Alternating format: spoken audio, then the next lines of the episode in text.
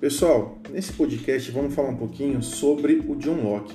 John Locke, um grande justnaturalista, um teórico contratualista inglês, que através aí das suas, dos seus estudos ele certamente contribuiu muito com a estruturação do Estado da monarquia britânica, né, conforme nós conhecemos hoje.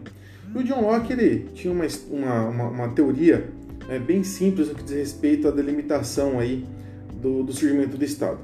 Primeiramente, ele delimitou né, que o direito à vida e à personalidade, o direito à liberdade, o direito à propriedade são direitos que estão que são superiores à própria regulamentação do Estado, o poder de regulação do Estado. Então, são garantias que independem aí de quem ocupe o poder.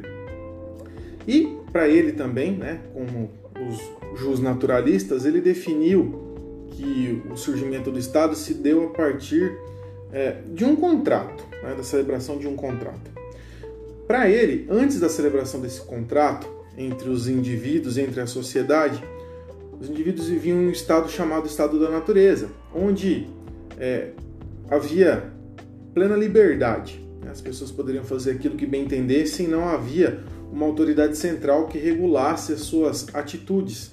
Mas, curiosamente, era assegurado o direito à propriedade, então cada um poderia se apropriar de determinados frutos, de determinadas áreas, é, conforme os seus interesses. E justamente aí que surge o problema né, que, central que é, dá ensejo à criação do Estado. Porque quando os indivíduos eles têm a ideia aí do surgimento da propriedade, a partir disso se delimita que é, o outro, né, aquele que vê o seu semelhante se apropriando, apropriando de um determinado bem, de um determinado objeto, pode, como numa regulamentação central a respeito, reivindicar esse objeto para si. Isso acabava gerando conflitos, né? conflitos que evidentemente não tinham fim.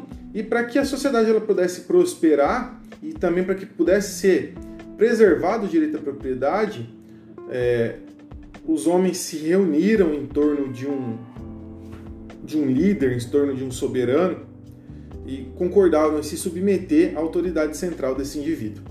Para John Locke, a propriedade ela se é, divide a partir de três conceitos básicos, que é a vida, a liberdade e os bens, certo? É, e é, são valores muito caros para aqueles que defendem, inclusive, o próprio liberalismo, né? Então, sem dúvida, o John Locke ele, se, ele bebeu dessa fonte do liberalismo político, econômico, né, que foi contemporâneo a ele. É, além disso, é, ele define de uma maneira muito clara que a sociedade, portanto, então, ela concorda com a criação do Estado, pois o Estado ele é, vai é, ter uma função clara, regulamentar o direito de propriedade. Além disso, importante destacar que para o John Locke o Estado ele se estrutura, se regula em bases liberais, então não há a garantia de um poder absoluto para o soberano.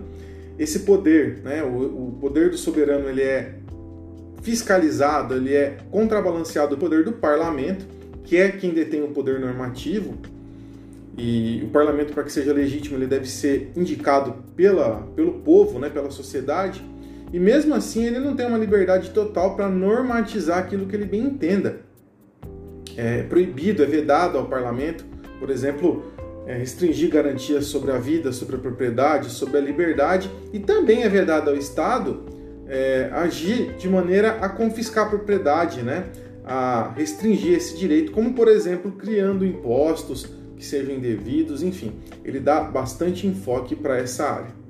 Bem, galera, é isso. Espero que vocês tenham gostado. Ouçam o nosso podcast. Na próxima, a gente vai falar um pouquinho sobre Jean-Jacques Rousseau. Um abraço, valeu!